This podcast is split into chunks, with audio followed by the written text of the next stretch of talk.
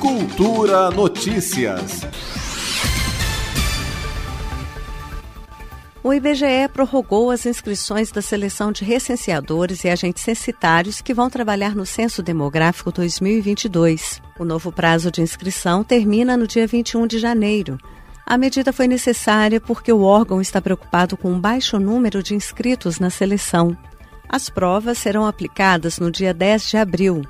Uma boa oportunidade para quem precisa fazer uma renda extra como destaca o coordenador de recursos humanos do IBGE, Bruno Malheiros. São mais de 206 mil vagas espalhadas por quase todos os municípios do país. A gente tem vaga para supervisores e agentes municipais, que exigem nível médio, e para recenseadores, mais de 183 mil vagas para os profissionais que vão bater na porta dos domicílios, realizar as entrevistas e coletar as informações do censo demográfico.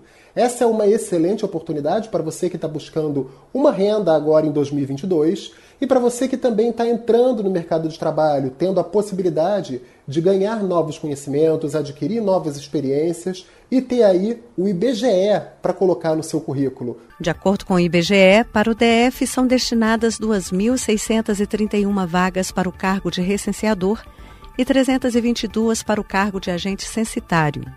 No caso das vagas de agente censitário municipal, o salário é de R$ 2.100 e de agente censitário superior é de R$ 1.700.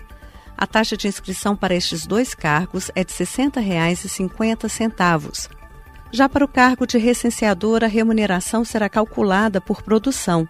A taxa de inscrição é de R$ 57,50. As taxas devem ser pagas até 16 de fevereiro.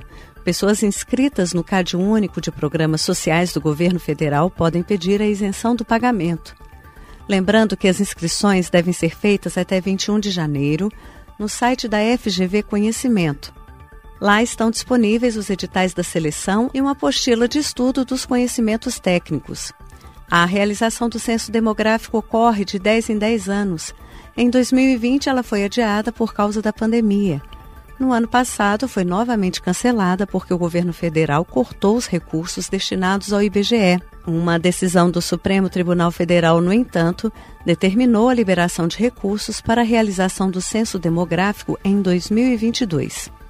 Flávia Camarano para a Cultura FM. Cultura Notícias.